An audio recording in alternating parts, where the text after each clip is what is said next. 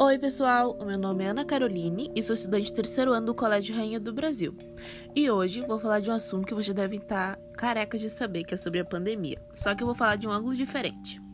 Bem, hoje o assunto vai ser o negacionismo e as suas consequências na realidade.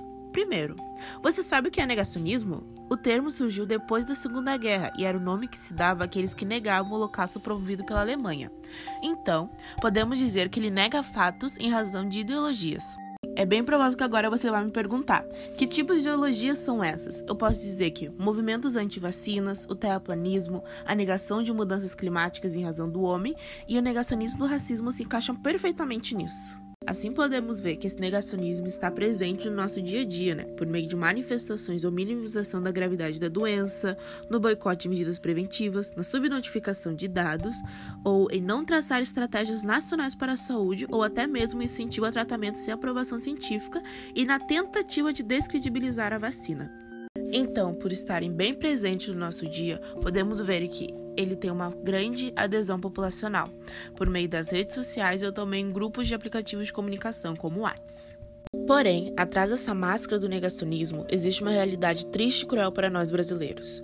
O Brasil corresponde a cerca de 2,2% da população mundial. Ele é responsável por cerca de 12% das mortes por Covid.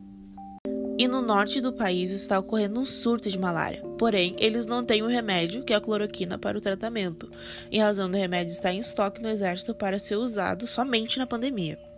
E mais uma coisa, o motivo de estarmos sem insumo, que é a matéria-prima para a produção de vacinas, é porque o nosso governo, junto com alguns outros, acusou a China várias vezes de criar o vírus para poder crescer economicamente. Sim, a China teve realmente um crescimento econômico, mas foi porque eles investiram em tecnologia, comunicação, informação, transporte e também em ciência para superar a pandemia o mais rápido possível. Então, depois de termos uh, analisado e ouvido tudo isso, podemos ver que o negacionismo é a real causa de estarmos nessa situação, que é por causa dele que nós temos tantas perdas e também tantos atrasos no nosso dia. Se você quiser saber mais sobre esse assunto ou sobre outro ponto de vista em relação à pandemia, acesse o site do G1, lá vai ter várias informações, ou também um podcast muito interessante, é o O Assunto da Renata Lopretti. Bem, já que estamos no final, né? Eu quero me despedir dizendo a seguinte frase: Tempos difíceis vêm e vão, porém temos que viver para fazer o futuro melhor e honrar as memórias dos que já se foram. Assim, eu me despeço com essa seguinte reflexão: o negacionismo, ele mata, ele é real. Então, por favor, acredite na ciência, acredite na vacina e sigam os protocolos e medidas de segurança. Eu me despeço aqui, beijos e até a próxima!